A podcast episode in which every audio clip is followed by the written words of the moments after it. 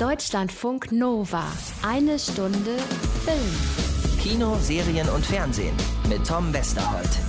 Und mit Anna Wollner und einem deutschen Hollywood-Regisseur. Ich meine, so viele haben wir von denen ja jetzt auch nicht, ne? An Roland Emmerich werden sicherlich viele denken. An Uli Herzog vielleicht auch welche. Wolfgang Petersen, natürlich, klar, wen haben wir noch? Wim Wenders ähm, und dann natürlich jetzt zum Beispiel auch Nora Finkscheid, Regisseurin von Systemsprenger, ne, die jetzt auch in Amerika gedreht hat. Die sind's aber alle nicht, sondern Robert Schwentke. So viel Hollywood-Erfahrung hat kaum ein anderer deutscher Filmemacher wie er. Er ist der Regisseur von Flight Plan mit Jodie Foster, von Die Frau des Zeitreisenden mit Rachel McAdams und Eric Banner. Er hat zwei der drei Divergent-Filme gemacht mit Shailene Woodley, Kate Winslet, Naomi Watts und Octavia Spencer und natürlich Red mit gleich vier Legenden in einem Film. Bruce Willis, Morgan Freeman, John Malkovich und Helen Mirren. Also noch Fragen? Irgendjemand? Habe ich mir gedacht. Hoher Besuch heute hier zu seinem aktuellen Film Snake Eyes. Freut euch auf Robert Schwentke. Anna hatte ich auch angekündigt, sie bringt uns die Doku Die Unbeugsamen mit. Mega spannender Film über die Frauen in der Spitzenpolitik der Bonner Republik, also als Bonn noch Bundeshauptstadt war. Und äh, ja, was die Frauen sich damals von ihren männlichen Kollegenschweinen bieten lassen mussten, ist einigermaßen unfassbar. Außerdem haben wir zwei Mediathekentipps für euch und endlich kommt Tim Fehlbaums großartiger zweiter Postapokalypse-Thriller Tides in die Kinos. Es ist eine pickepackevolle eine Stunde Film. Zurücklehnen, Füße hoch. Major O'Hara ist ja bei euch. Sollten wir uns Sorgen machen? Nein. Major O'Hara gehört zu den Joes. Tja, gut, ich sag mal, ne, wer nicht hören will und so weiter. Deutschlandfunk Nova. Eine Stunde Film. So ganz kurz mal euer Actionfilm-Fachwissen abgefragt. Es gab G.I. Joe, Geheimauftrag Cobra, genau, das war der erste. Dann gab es G.I. Joe, die Abrechnung, stimmt auch. Und seit ein paar Tagen, jetzt seit Donnerstag, ist der dritte draußen. Und der ist aus äh, vor allem zwei Gründen wirklich sehr interessant. Zum einen ist es ein G.I. Joe Origin, ne, das kennen wir von den X-Men, Stichwort Wolverine, also eine Solo-Auskopplung aus einer Reihe.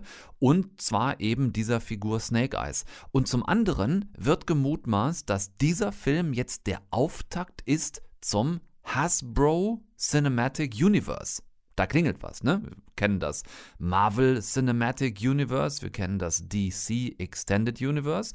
Und Hasbro, wisst ihr, hat nicht nur GI Joe, sondern auch die äh, Transformers, die Superhelden Micronauts. Und die sollen wohl in Zukunft im dann möglicherweise HCU genannten Filmuniversum miteinander verwoben werden. Spannende Nummer. Auftakt also, wenn es denn stimmt, dieser Film hier, Snake Eyes, seit Donnerstag draußen. Mein Vater wurde ermordet, als ich klein war. Ich habe kein Zuhause. Ich nenne mich Snake Eyes, weil ich mein Leben lang Pech hatte. Ich kann dir weder einen Namen geben, noch eine Vergangenheit. Doch eines kann ich dir bieten. Eine Bestimmung. Wer von euch im Würfelsport nicht ganz so zu Hause ist, ich musste das auch erst lernen in diesem Film Snake Eyes. Was hat das damit zu tun, dass man immer Pech hat? Wenn man beim Würfeln mit zwei Würfeln zwei Einsen würfelt und damit quasi die niedrigste Punktzahl, dann nennt man das Snake Eyes. So viel als Erklärung im Hintergrund. So, ähm, in den ersten zwei G.I. Joe-Filmen wurde dieser Snake Eyes, also keine neue Figur, die gab es schon, ähm, wurde gespielt von Ray Park, ist jetzt fürs Spin-off ausgetauscht worden, Angeblich ähm, heißt es, sei Ray Park den Produzentinnen und Produzenten zu alt gewesen. Jetzt spielt ihn Henry Golding. Ganz interessant. Kennt ihr von äh, Crazy Rich Asians, von äh, Last Christmas? Äh, da hat er zusammen mit Khaleesi gespielt und äh, möglicherweise kennt er auch aus Guy Ritchies The Gentleman. Äh, und jetzt quasi, kann man auch sagen, einigermaßen frisch von Robert Schwentke entdeckt als Actionheld. Dafür war Henry Golding bisher jetzt noch nicht so bekannt. Ähm, die Figur, die er spielt, Snake Eyes, äh, sieht mit zehn Jahren ungefähr mit an, wie sein Vater ermordet wird und äh, er ist seitdem bis jetzt ins äh, Erwachsenenalter hinein getrieben von äh, diesem Wunsch nach Rache, also den Mörder seines Vaters zu finden. Er schlägt sich irgendwie alleine durchs Leben, so ein bisschen einsamer Wolfmäßig, bis ihn dann die japanische Mafia aufnimmt. Ich stehe tief in deiner Schuld. Seit 600 Jahren bringt unser Clan Japan Frieden. An der Seite unserer Verbündeten. Den Jaws. Schließ dich uns an. Ich brauche dich, um Cobra aufzuhalten. Was ist Cobra? Die größte Terrororganisation auf dem Planeten. Sie werden einen Krieg anfangen. Tut mir leid. Das ist nicht mein Kampf. Dann sag mir, was du hier willst. Ja, immer noch dasselbe, wie bereits gesagt. Äh, er will immer noch den Mörder seines Vaters finden, in allererster Linie. Und äh, ja, aber der scheint, äh, wen sollte das jetzt wundern in so einem Film, der scheint eben auch irgendwas mit dieser Terrororganisation Cobra zu tun zu haben. Also sagt sich Snake Eyes, ja, warte mal kurz, wenn die ähm, Arashikage, oder Arashikage oder ähm, Arashikage. Ich weiß nicht, wie man es ausspricht, wirklich nicht. Also so eine Art äh, Yakuza, aber halt eher so ein Konkurrenzverein. Also wenn die ähm, Arashikage gegen Cobra antritt und Cobra den Mörder seines Vaters deckt, dann sagt sich Snake Eyes, dann bin ich doch hier am Start. Es folgt dann so eine Sequenz im Film, in der Snake Eyes in Japan in so einer klassischen Ninja-Rückzugsfestung mitten im Wald erstmal so richtig ausgebildet wird. Und da hatte ich dann kurz Angst, das wird jetzt an dieser Stelle so ein Mix aus irgendwie Karate-Kid, ähm, äh, Bloodsport, wer sich da noch dran erinnern kann, Jean-Claude Van Damme, der durchläuft da auch so ein Ausbildungscamp bei so einem wahnsinnigen äh, äh, Trainer. Ähm, und es hat mich auch ein bisschen erinnert an die, an die Ausbildungsszene von äh, Uma Thurman in Kill Bill. Ähm, aber zum Glück halten sie hier im, im Film jetzt diese Szene relativ kurz oder zumindest kürzer, als ich befürchtet hatte. Also das ufert nicht aus in sowas, was wir auch schon tausendmal gesehen haben. Ansonsten, ganz ehrlich, dieser Film liefert, was er soll.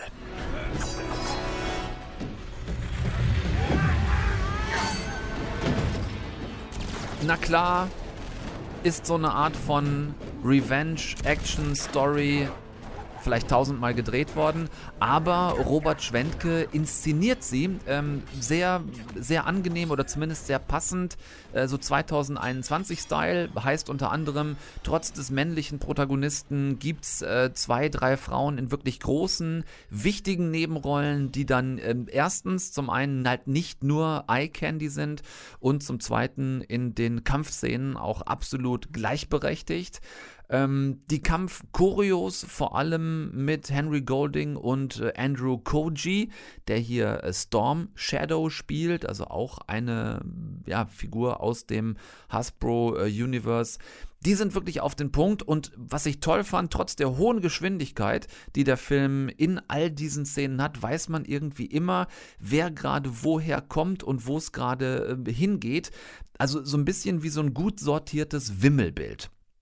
Das kann er, äh, der Robert Schwentke, ähm, der ja aber auch schon ganz andere Filme gedreht hat. Ne? Anfang der 2000er zum Beispiel Tattoo mit August Diehl, ist ein ganz düsterer, ganz toller Psychothriller, ich liebe den sehr. Oder dann auch noch nicht so lange her Der Hauptmann, äh, Freddy Lau, Alexander Fehling, Samuel Finzi. Äh, wieder sehr harter Film, schonungslose Kamera und Bildsprache, ein äh, zweiter Weltkriegsdrama nach einer wahren Geschichte aber halt eben auch wieder wirklich verdammt gut gemacht. Und apropos Samuel Finzi, das will ich nicht vergessen, den hat Robert hier mitgenommen nach Hollywood. Der spielt nämlich auch eine, ja, vielleicht kleine, aber durchaus wichtige Rolle in Snake Eyes. Also Strich drunter, so kann man Ninja Action 2021 wirklich machen. Ich denke, auch vor dem sehr kritischen asiatischen Publikum hat er gute Chancen zu bestehen. Hat mich interessiert, wie der Stuttgarter Filmemacher da rangegangen ist, überhaupt, wie man ja, wie man überhaupt erstmal einen erfolgreichen Hollywood dreht mit der Verantwortung, mit dem Budget, was da möglich ist und habe ihn daher sehr gerne wieder getroffen und mit ihm übers Machen geredet. Also Snake Eyes, jetzt im Kino, Robert Schwentke, gleich in eine Stunde Film. Deutschlandfunk Nova, eine Stunde Film. Den Regisseur hatte ich euch versprochen von Snake Eyes und da ist er Robert Schwentke. Ich grüße dich. Hallo, ich freue mich hier zu sein. Du, erstmal herzlichen Glückwunsch. Ähm, du bist quasi der Erste. Ich habe mich informiert nochmal. Also ihr eröffnet mit dem äh, G.I. Joe Origin Film mit Snake Eyes, eröffnet ihr das Hasbro Cinematic Universe. Ähm, das ist jetzt vorstellbar als tatsächlich Konkurrent zum Marvel Cinematic Universe und DC Extended Universe? Wo sehen wir euch da in Zukunft? Also ich äh, muss ganz ehrlich zugeben, ich höre das zum ersten Mal, auch diesen Begriff Hasbro äh, Universe, das, äh, das war mir nicht so klar.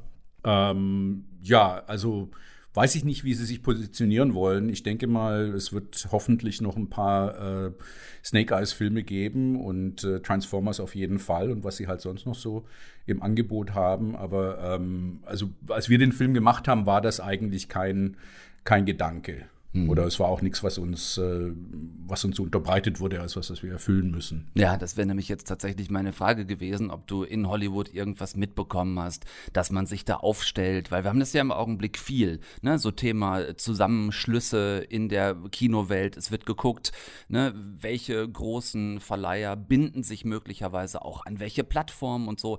Da geht ja schon gerade im Augenblick eine ganze Menge in die Richtung. Mhm. Ich glaube, das geht auch, äh, das wird auch noch eine Weile drunter drüber gehen. Ich würde mal sagen, sagen, so fünf Jahre, sechs Jahre wird es noch dauern, bis sich die Sache wieder ein bisschen beruhigt. Ähm, ich glaube, es passiert gerade viel. Äh, nicht alles ist gut, was passiert. Ein paar Sachen sind gut. Ähm, aber es ist definitiv, definitiv eine Zeit, wo man äh, fürs Kino kämpfen muss im Moment, weil ich glaube, ich glaube, das Kino ist extrem gefährdet. Mhm. Ja, alles, was so in Richtung großer Oberbegriff Blockbuster geht, scheint so ein bisschen zusortiert zu werden. Also so richtig standalone im Augenblick sieht man wirklich wenig. Liegt das daran, dass die, ähm, dass die Verleihe, die Produktionsfirmen sich im Augenblick auch nicht, nicht trauen, mit so einem Ding alleine rauszugehen, wo das Kino so unsicher zu sein scheint? Mit Sicherheit, ja. Also es ist einfach eine Art von Branding. Äh, wenn Marvel draufsteht, gehen die Leute rein. Ähm, ob das jetzt Ant-Man ist oder Guardians of the Galaxy, spielt dann keine Rolle. Und das ist natürlich für die, die den Film verkaufen müssen, äh, ein Traum. Ja, klar. Inwiefern merkst du das jetzt schon? Wir, ich will da, taste mich vorsichtig ran, weil ich nichts spoilern will, aber wenn man deinen Film sieht, wenn man Snake Eyes geguckt hat, bis zum Schluss, dann ist es jetzt nicht so schwer darauf zu kommen, dass diese Geschichte eventuell noch ein kleines bisschen weitergeht. Bist du da involviert bereits? Nee, da bin ich noch nicht involviert. Ähm, das muss man mal gucken, wie das sich entwickelt. Äh, das hat auch immer was mit dem Drehbuch zu tun für mich ähm, und wie viel Einfluss ich darauf nehmen kann. Und ich bin, also ich würde da gerne weitermachen.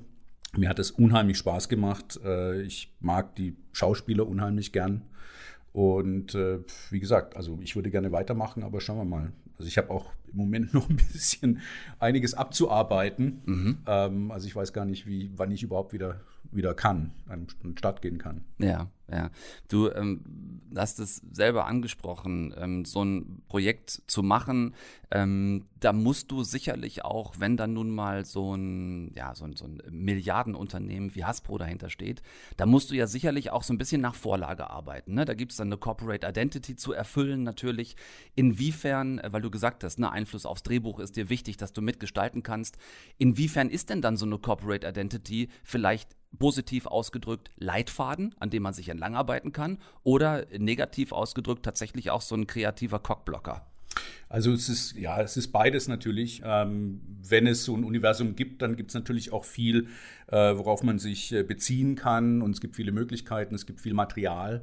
Äh, auf der anderen Seite, also zum Beispiel äh, bei Snake Eyes war es so, das erste Drehbuch äh, war nur Snake Eyes und Storm Shadow. Also da gab es gar niemanden von G.I. Joe oder von, äh, von Cobra. Und äh, das, hat, das war definitiv eine Entscheidung, die getroffen wurde, dass diese beiden Figuren vorkommen sollen. Und das war aber auch die, die einzige Vorgabe sozusagen, die ihr das hattet? War, das war eine der wenigen Vorgaben, weil ich, ähm, also die Ansage des, des, äh, des Produzenten und die Ansage des Studios war es tatsächlich, das Ding neu zu erfinden. Mhm. Und wie das normalerweise abläuft, es gibt ein Drehbuch, das äh, mehr oder minder fertig ist, ja, äh, meistens nicht so fertig. Mhm. Äh, das liest man dann als Regisseur und dann trifft man sich und sagt, ich würde Folgendes damit anstellen. Und äh, diese Idee, also einen Yakuza-Film zu machen oder einen Samurai-Film zu machen, das war mein Pitch. Also mhm. das ist ein Kino, das ich sehr liebe.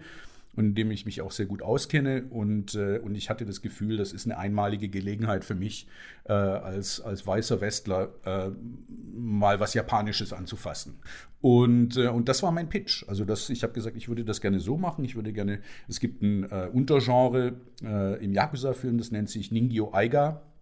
Da geht es tatsächlich um äh, das Dilemma, also die Figuren haben das Dilemma, hin und her gerissen zu sein zwischen der Pflicht, äh, dem, dem Clan gegenüber und den eigenen persönlichen, ihren eigenen Gefühlen, sagen wir Mhm. das mal so. Ja? Und äh, das ist ja eigentlich das Dilemma unseres Hauptdarstellers. Ja? Und das ist definitiv beeinflusst von diesem Genre. Und das waren die Sachen, die mich sehr interessiert haben und die hat man mich auch machen lassen. Also insofern bin ich da sehr dankbar dafür und hatte da Einfluss. Aber wie gesagt, es gibt natürlich gewisse Entscheidungen, die werden dann auf Chefebene gefällt und da sitze ich halt nicht. Mhm.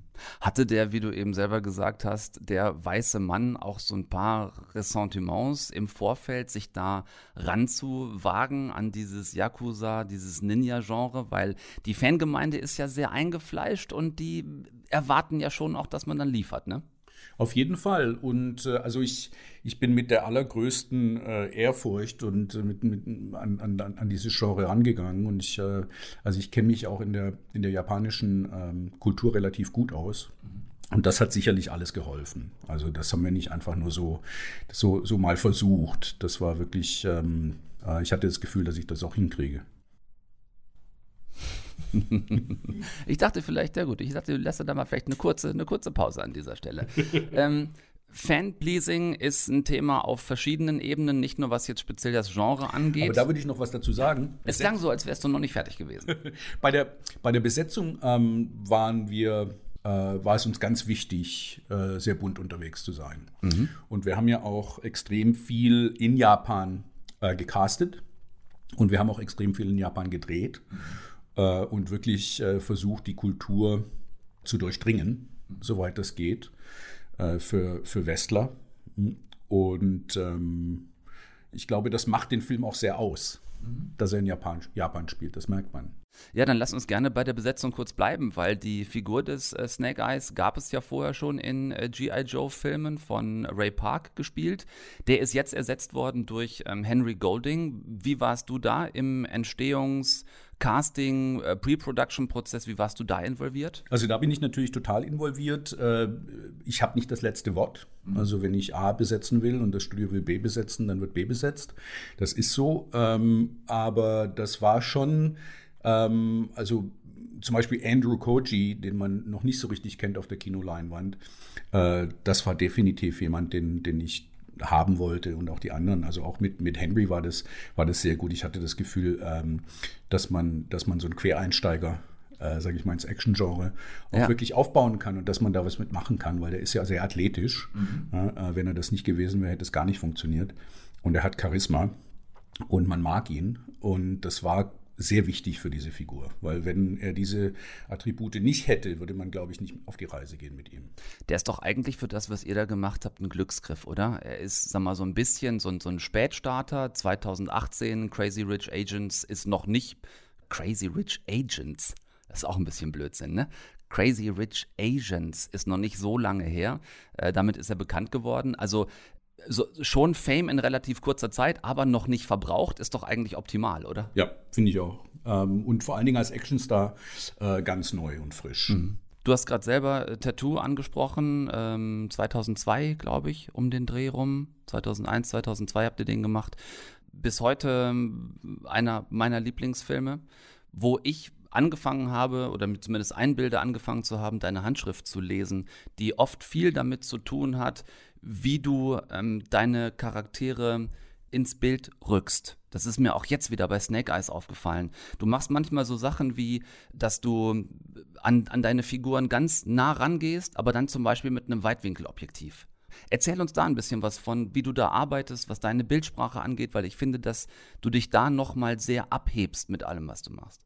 Also die Figuren sind das, was mich am meisten interessiert an dem Film. Und, äh, und ich bin gerne nah dran an den Figuren, um die Figuren zu erzählen.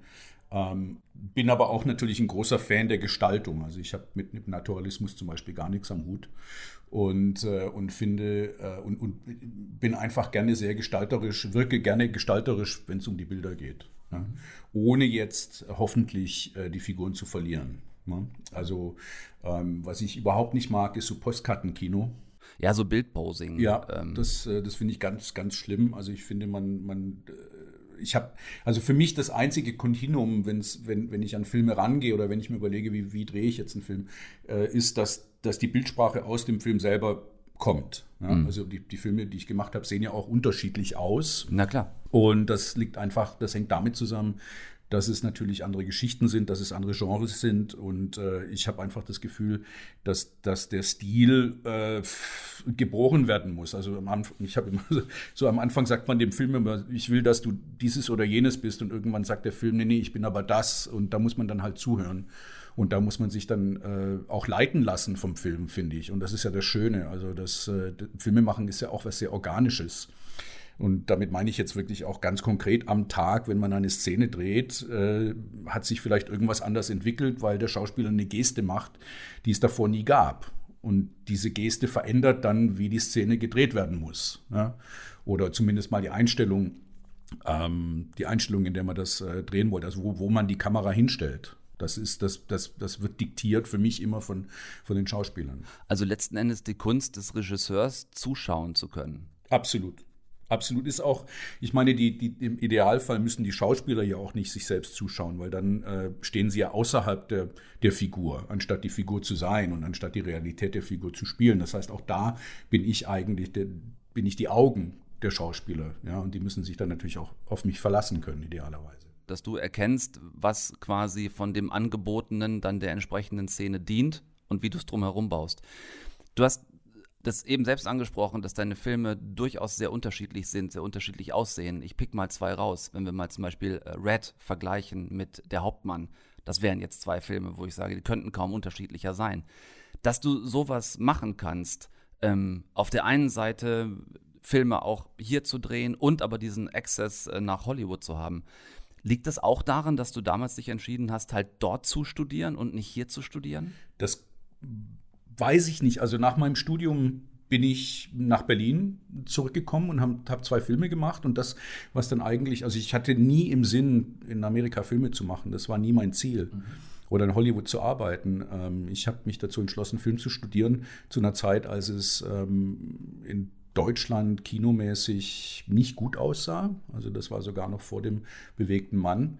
Ähm, also Wenders ist nach Amerika abgewandert, Fassbinder war tot, Herzog äh, hat sein Ding gemacht. Also man wusste so gar nicht, was jetzt als nächstes kommt. Es gab dieses Riesenloch Mitte der 80er.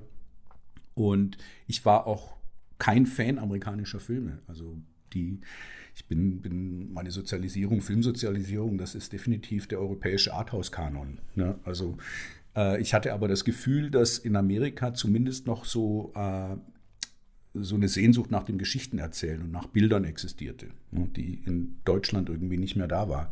Und dann habe ich gedacht, da gehe ich jetzt rüber und das kann man vielleicht lernen. Ne. Es, hat ja auch was mit Handwerk zu tun, Filme machen. Äh, vielleicht kann ich das Handwerk dort lernen und dann komme ich zurück und dann mache ich deutsche Filme. Und genauso habe ich das auch gemacht und bin dann eigentlich erst äh, nach Hollywood, als ich äh, Schwierigkeiten hatte, meinen dritten deutschen Film auf die Beine zu stellen. Also das war einfach, das war eine finanzielle äh, Entscheidung. Ne? Mir stand einfach finanziell das, äh, das Wasser bis zum Hals und ich konnte, ich hätte entweder ins, ins, ins Fernsehen gehen können mhm.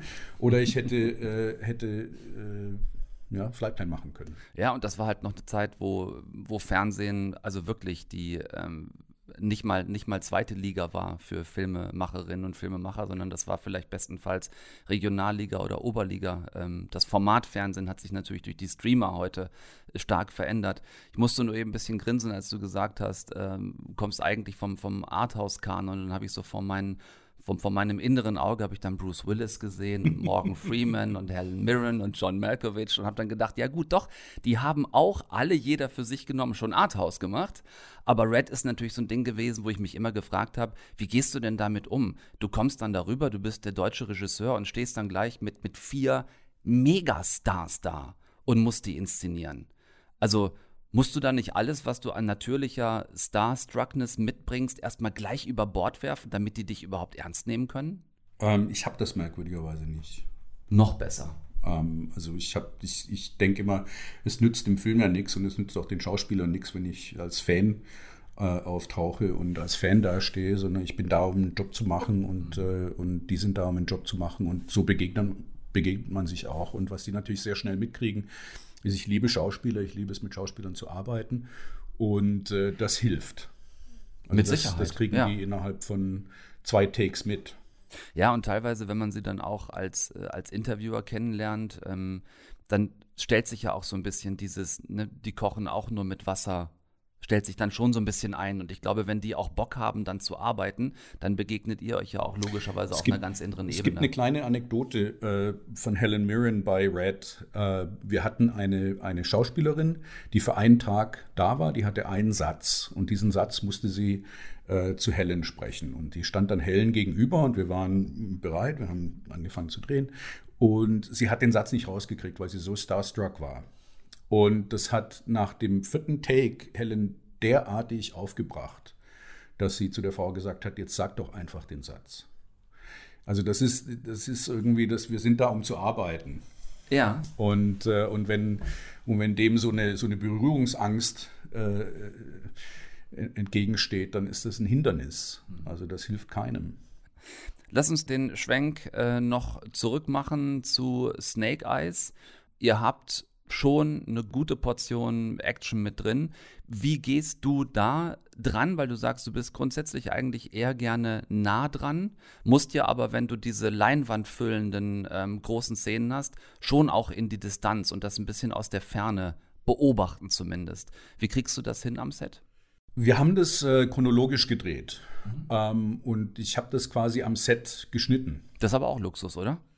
Ja, also man muss halt schnell arbeiten, um Ja. das wieder wettzumachen. Aber das haben wir, also wir haben zum Beispiel ähm, in, dieser, in dieser ersten großen Kampfszene haben wir um die äh, 95 Setups gedreht pro Tag. Und das ist richtig viel. Also wir sind da wirklich schnell, schnell unterwegs gewesen. Ich mache auch nur 10, 10 Stunden Tage ähm, ohne, ohne Unterbrechung. Ja. Und äh, da kommt dann auch eine Energie zustande. Damit du auch noch Zeit zum Schneiden hast? Ich schneide das im Kopf und dann abends schneide ich es mit dem, mit dem Schnittmeister. Aber ich schneide es schon im Kopf mit und ich weiß, was ich brauche. Und ich, was mir bei der, bei der Action ganz, ganz wichtig ist, immer, ist, dass man sich geografisch orientieren kann. Also was ich ganz schlimm finde bei Action-Sequences, wenn ich nicht weiß, wo wer ist und äh, wo was spielt und wo es hingeht. Also ähm, es gibt da ein paar Verfolgungsjagden, auch, auch in Filmen wie, wie Born äh, Identity, wo ich einfach gar nicht mehr weiß, wer wen jagt und äh, was stimmt. passiert. Wenn du auch diese permanenten Richtungswechsel hast. und ne? ich steig und ich und, und das äh, ich bin ja auch ein Zuschauer, ich bin ja nicht nur Filmemacher. Ja. Und als Zuschauer steige ich aus, weil ich mir denke, dann muss ich mich jetzt auch nicht bemühen, weil am Ende dieser Sequenz weiß ich eh, wer gewinnt. Und dann steige ich aus und schlaf ein. Und das äh, und das finde ich sehr äh, sehr schade. Ja. weil, ähm, weil äh, und ich finde, die guten, die guten Action-Regisseure äh, versuchen immer das Publikum geografisch äh, zu orientieren. Also so John McTiernan oder George Miller oder, oder James Cameron. Also das ist immer, die haben immer diese großen Einstellungen mit dabei, damit man weiß, wo man ist. Das finde ich ganz wichtig. Ja. Das ist, das ist äh, ein super Aspekt. Achtet da bitte drauf, äh, wenn ihr jetzt ins Kino geht und euch Snake Eyes anguckt. Wo du es erzählst, äh, Robert, re rekapituliere ich es im Kopf und sehe das, dass du, dass du sehr in, in klare Richtungen gehst in den Szenen, in den Action-Szenen und halt nicht 48 Mal die Richtung wechselt, bis man gar nicht mehr weiß, wo man ist. Finde ich einen sehr interessanten Aspekt. Guckt es euch an. Du hast eben schon selbst ein bisschen äh, Karrierespoiling gemacht, hast gesagt, es gibt eine Menge, was jetzt irgendwie auch erstmal noch äh, abgearbeitet werden muss. Magst du uns einen Ausblick noch geben, wie es weitergeht jetzt nach äh, dem G.I. Joe Origin-Film? Ähm, ich drehe im September in Marokko einen Film, wieder äh, mit der Filmgalerie 451. Mit der habe ich den Hauptmann schon gemacht. Ist wieder ein Drehbuch von mir geschrieben. Ähm, da ist der John Malkovich dabei und äh, Geraldine Chaplin ist dabei. Andrew Koji wird mit dabei sein von äh, Snake Eyes. Wir hatten so eine tolle Zeit miteinander, dass wir Ja. einfach gesagt haben, na komm, komm doch nach Marokko für eine Woche und spiel die Rolle. Und das macht er auch. Ja. Ähm, und dann aber auch sehr, äh, wieder sehr viele deutsche Schauspieler. Samuel Finzi ist wieder dabei, Wolfram Koch, äh, Lilith Stangenberg, Alexander Fehling, Louis Hoffmann und so weiter. Und das ist eine historische Geschichte. Äh, da geht es um Seneca und die letzte Nacht äh, äh, von Seneca. Und das ist sehr lustig und sehr blutig und sehr anders und äh, ist vielleicht tonal eine Weiterführung vom Hauptmann. Und auch da geht es wieder, es ist eigentlich ein Essay, äh, in dem es um Macht und Abhängigkeiten und, äh, und dergleichen geht. Robert Schwentke reist ins alte Rom. Ja, ganz spannend. Viel zu tun, der Mann trotzdem Zeit gehabt, bei uns vorbeizuschauen in eine Stunde Film. Vielen Dank für den Besuch, lieber Robert, hat großen Spaß gemacht. Ähm, jetzt viel Erfolg mit Snake Eyes und dann sehen wir uns hoffentlich zu einem deiner nächsten Filme wieder. Würde mich freuen. Danke dir. Deutschlandfunk Nova. Eine Stunde Film. Anna. Tom. Wusstest du, dass ähm, in fünf Wochen schon Oktober ist und wir bis dahin höchstwahrscheinlich wissen werden, wer neue Bundeskanzlerin wird? Ich habe es am Rande mitbekommen. Passenderweise kommt jetzt ein Film in die Kinos, ein Dokumentarfilm, der Einblicke in den politischen Betrieb gibt, allerdings jetzt nicht in den aktuellen von Mutti und ihren Herausforderern, sondern ähm, Einblicke in die gute alte Bonner Republik. Der Film heißt Die Unbeugsamen. Ja, ich als altes Politikerkind, geboren und aufgewachsen in Bonn bis zum Regierungsumzug nach Berlin, habe ihn natürlich gucken müssen, aber nicht nur ob meiner Herkunft, ja. ähm, denn das wichtigste Zitat des Films ist von Käthe Strobel, Bundesministerin von 66 bis 72. Und das heißt, Politik ist eine viel zu ernste Sache, als dass man sie alleine den Männern überlassen könnte. Ich erinnere mich an dieses Zitat. Ähm, du hast den Film durchgeguckt, Die Unbeugsamen, und mit Regisseur Thorsten Körner gesprochen, der übrigens äh, neulich erst die auch von uns sehr gefeierte ähm, Rassismus-Fußball-Doku Schwarze Adler gemacht hat. Ähm, ich versuche mal von der Seite aus zu fragen, welche Rolle spielen hier jetzt die Männer? das ist eine gute Frage und ich muss dich leider provokant enttäuschen. Eine am Rande, beziehungsweise gar keine, beziehungsweise wenn sie auftauchen, zeigen sie sich von ihrer widerlichsten Seite, die leider absolut normal zu sein scheint. Denn Die Unbeugsamen ist ein Film über Macht und Machtverhältnisse von Frauen. Denn Macht, so heißt es, relativ zu Beginn des Films, wird als unweiblich angesehen. Und dagegen wird bzw. wurde in der Bonner Republik gekämpft. Die Protagonistinnen sind im wahrsten Sinne des Wortes Pionieren. Also Frauen, die sich im harten Politzirkus gegen erfolgsbesessene und machttrunkene Männer behauptet haben und die in der Geschichtsschreibung trotzdem keine bis kaum eine Rolle spielen. Ja, und die sicherlich auch Dinge über sich haben ergehen lassen müssen in ihren teilweise langen Karrieren, die man sich heute nicht mal mehr vorstellen möchte. Nenn mal ein paar Namen. Ja, Hertha Däubler-Gmelin, mhm. äh, SPD, Marie-Elisabeth Klee, CDU, Ursula Mendle, CSU, Christa Nickels von den Grünen, Ingrid Matthäus Meyer, FDP, SDP, Renate Schmidt und äh, SPD, Rita Süßmuth, CDU. Und dann gibt es auch noch historische Aufnahmen mit äh, unter anderem Hildegard Hambrücher, mit Waltraud Schoppe und Petra Kelly von den Grünen. Und jetzt du, wie viele der Namen hast du schon mal gehört?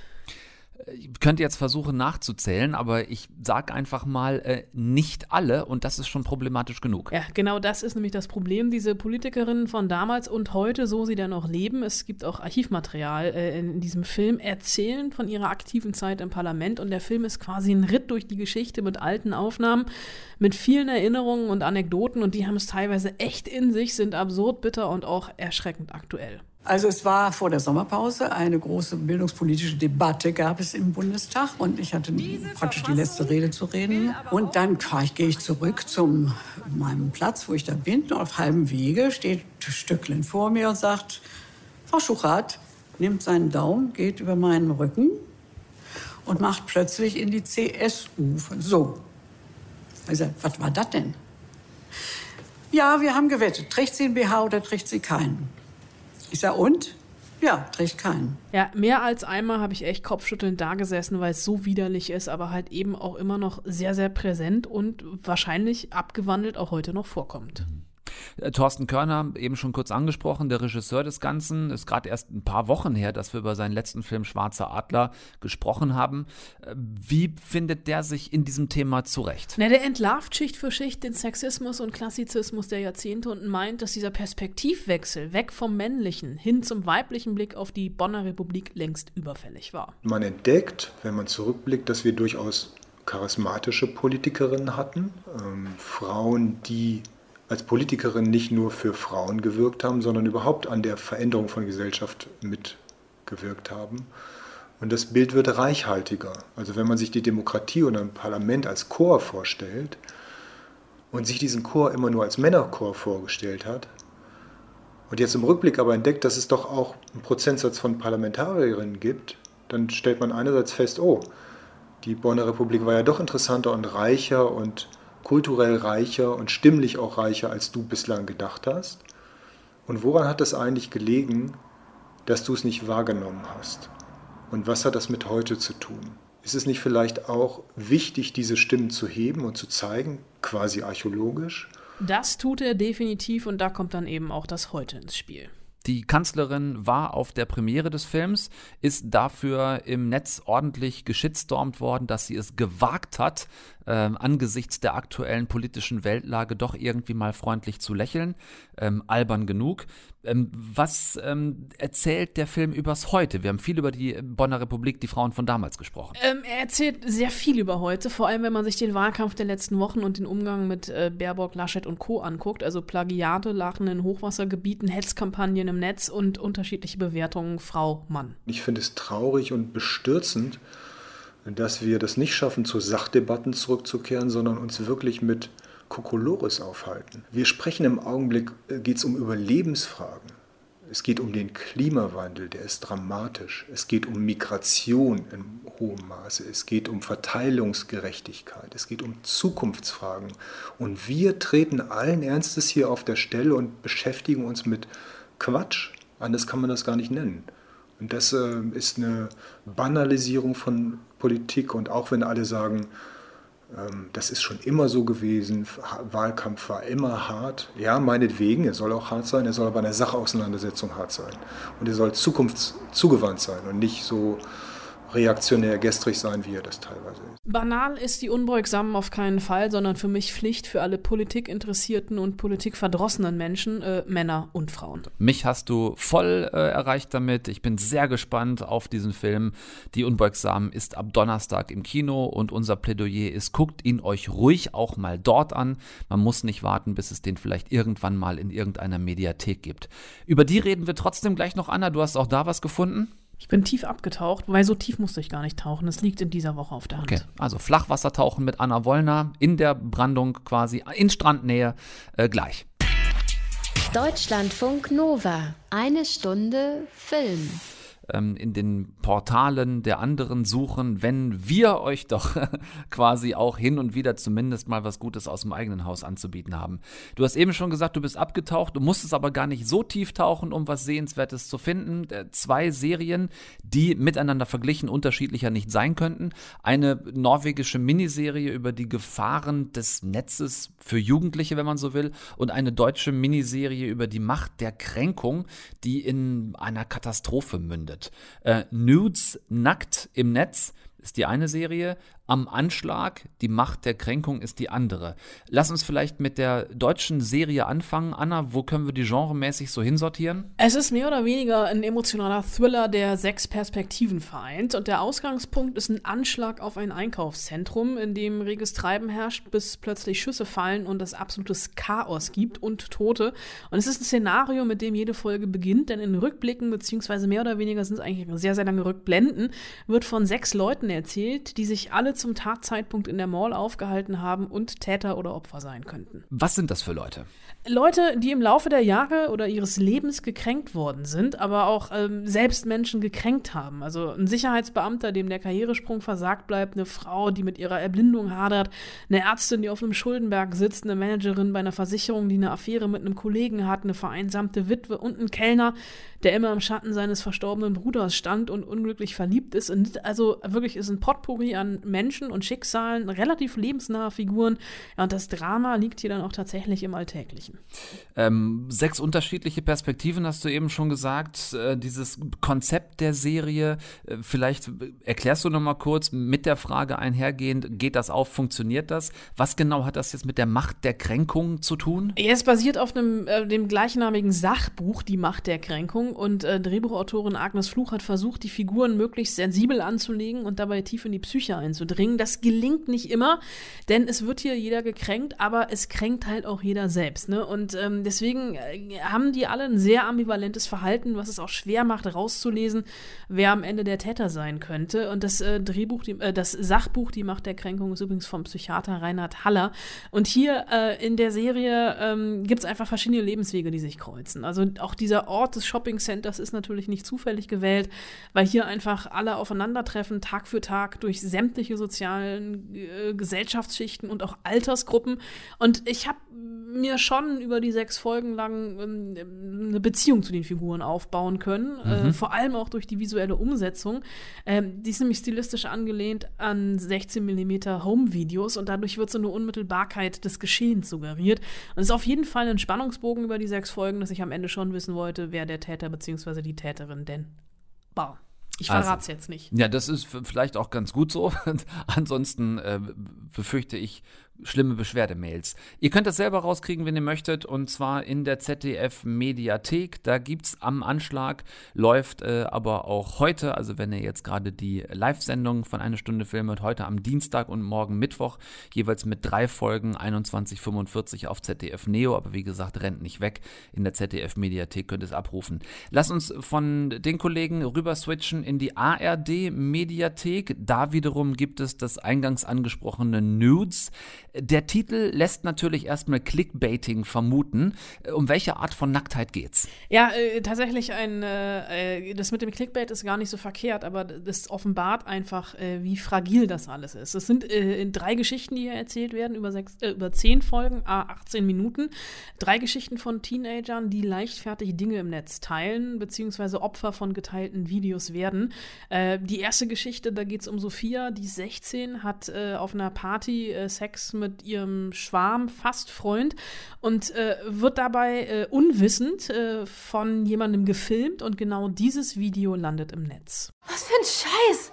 Was geht, Drama Queen? Ich bin mit einer vom Handball in so einer Facebook-Gruppe. Mhm. Und da hat eine gepostet, wie auf der Party gefickt wurde. Dein Ernst? Wer denn? Mhm. Keine Ahnung. Steht nichts in den Kommentaren? Die schreiben so viel Müll. Typisch. Wer hat das gepostet? Versuch ranzuzoomen. Ja, versuch Die rauszufinden, was Ärmste. Die tut mir echt leid. Ja, das ist die erste Geschichte. Die zweite Geschichte ist äh, die von Viktor, der betrunken selbst ein Sexvideo von einer Party teilt und wegen Verbreitung von Kinderpornografie angeklagt wird. Und dann gibt es noch in der dritten Geschichte Ada, die in einem äh, vermeintlich privaten Chat Nacktfotos von sich selbst preisgibt und kurz danach erpresst wird. Also Szenarien, die für Jugendliche leider tatsächlich alltäglich geworden sind. Ich wollte das gerade sagen, es klingt so ein bisschen nach einer Fallbeschreibung. Ähm, Dinge, die wir immer wieder mal wo aufschnappen, davon hören oder drüber lesen.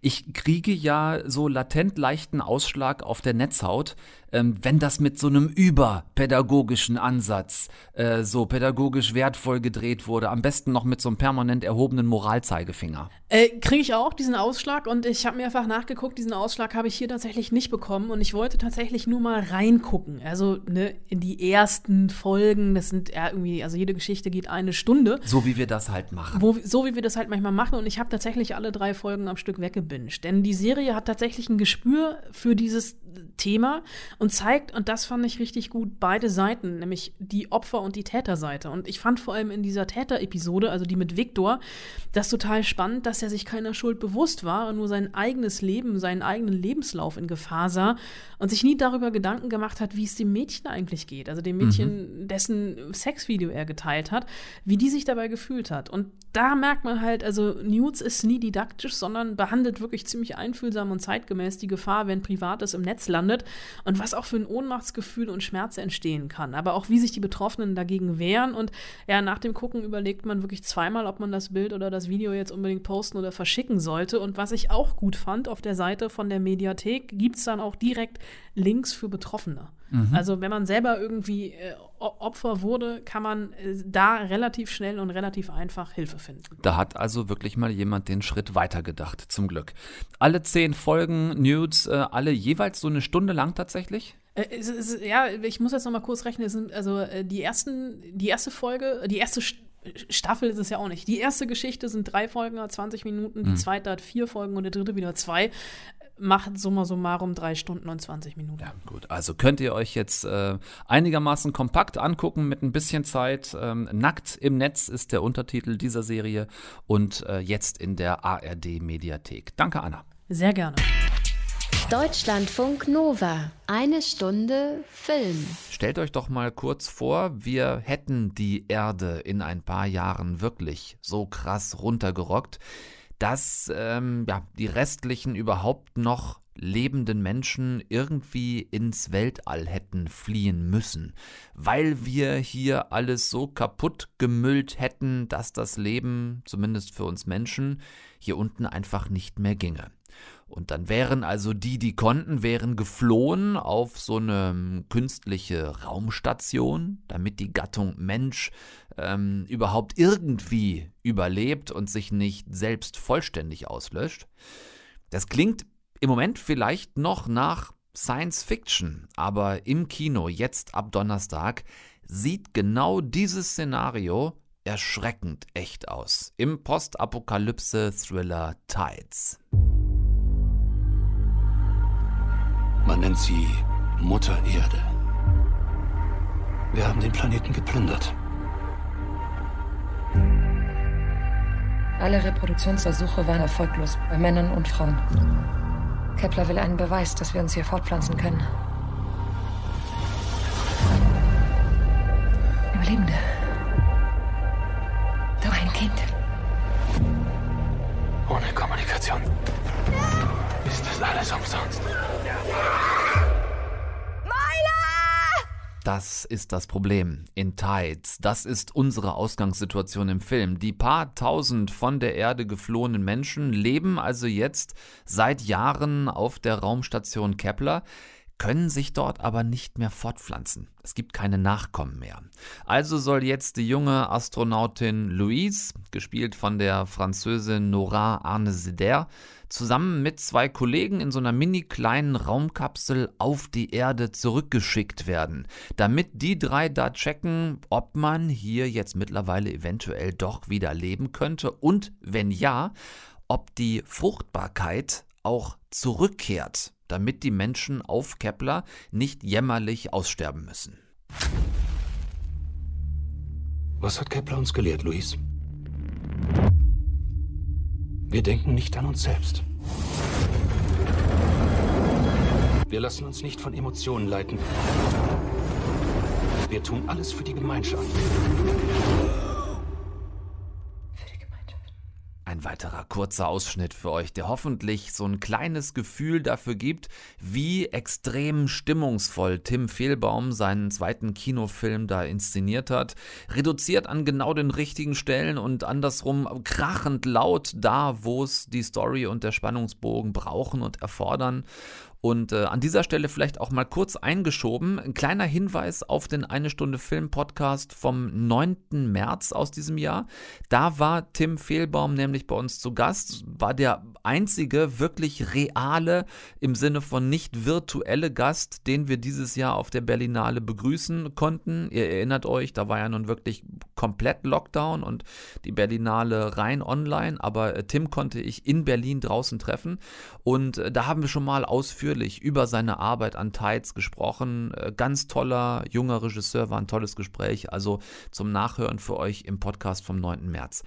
Jetzt also endlich sein Film von dieser Chaos Berlinale auch im Kino und ihr kriegt, und ich übertreibe an dieser Stelle nicht, ihr kriegt wirklich das Beste, was deutsches Genre-Kino zu bieten hat. Das wisst ihr vielleicht, wenn ihr Tims ersten äh, Kinofilm Hell gesehen habt, vor einigen Jahren, ist zehn Jahre her mittlerweile.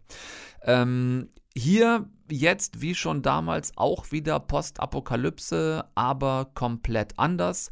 Ähm, in Hell war der Planet quasi ausgetrocknet wie in Mad Max, äh, nur Staub und Hitze überall. Die Sonne drohte also quasi die Erde zu verbrennen. In Tides geht es in die genau entgegengesetzte Richtung. Da greift Tim das Thema Überschwemmungen auf. Ähm, die junge Astronautin Louise, die mit ihren zwei Kollegen fast schon so Ellen Ripley-mäßig auf der Erde landet, steht nämlich permanent bis zu den Knöcheln, den Knien oder dem Hals im Wasser. Die drei Weltraum- Kolonisten stellen ziemlich schnell fest, nicht nur könnte man tatsächlich auf der Erde wohl wieder leben, sondern das tun auch schon welche. Nicht alle Menschen, die damals zum Sterben hier zurückgelassen wurden, haben genau das auch getan. Es gibt quasi Überlebende bis heute, ja, die sich regelrecht so eine New World Order geschaffen haben und die auf äh, Besuch aus dem Weltall, ich sag's mal vorsichtig, eher so überhaupt gar kein bisschen irgendeinen Bock haben. Das raffen die Besucher von Kepler dann auch. Niemand hätte zurückgehen sollen. Wie und wo dreht man sowas, wenn nicht alles Greenscreen sein soll? Im Wattenmeer. Wahnsinnig schlauer Schachzug von Tim und seinem Kameramann Markus Förderer. Der hat auch damals äh, Hell schon gefilmt, denn so sieht alles im Film wirklich 100% glaubwürdig, weil halt einfach echt aus. Müllberge aus Plastik sind ein bewusst gewähltes Stilmittel, aber kein moralischer Zeigefinger und dass sich unsere Welt und die Restmenschen hier im Film ja in gerade mal 40, 50 Jahren von jetzt aus äh, so krass verändert haben, das habe ich dem Film easy verziehen. Natürlich könnte man hingehen und sagen, wäre vielleicht schlauer gewesen, den ganzen Film 200 Jahre in der Zukunft spielen zu lassen oder meinetwegen 300 Jahre. Hier ist der Abstand zum Heute sehr kurz. Dadurch wirkt es vielleicht ein bisschen mehr nach Science Fiction als, ähm, aber wie gesagt, wirklich verziehen. Geht da bitte rein ab Donnerstag. Was qualitativ Besseres habt ihr im Moment nicht im Kino. Ähm, ganz großer Job, den Tim mit seinem gesamten Team da gemacht hat. Ähm, internationaler Standard für Genrefilme, äh, wo es doch so oft heißt, wir äh, Deutschen könnten sowas nicht. Guckt es euch an, ist wirklich Bullshit. Gerade erst sechsmal für den Deutschen Filmpreis 2021 nominiert. Bitte geht und guckt Tides ab Donnerstag im Kino. Das wäre dann jetzt auch mein letzter Wunsch für heute gewesen an euch. Und wenn ich sage Wunsch, dann meine ich natürlich Befehl. Gehabt euch wohl, äh, Schluss für heute. Tom Westholt ist raus. Ich muss dringend zurück an den Strand und kalte Getränke zu mir nehmen. Guckt bis nächsten Dienstag nix, was ich nicht auch gucken würde. Bleibt gesund und passt schön auf euch auf. Grüße von der Insel. Deutschlandfunk Nova. Eine Stunde Film. Jeden Dienstag um 20 Uhr. Mehr auf deutschlandfunknova.de.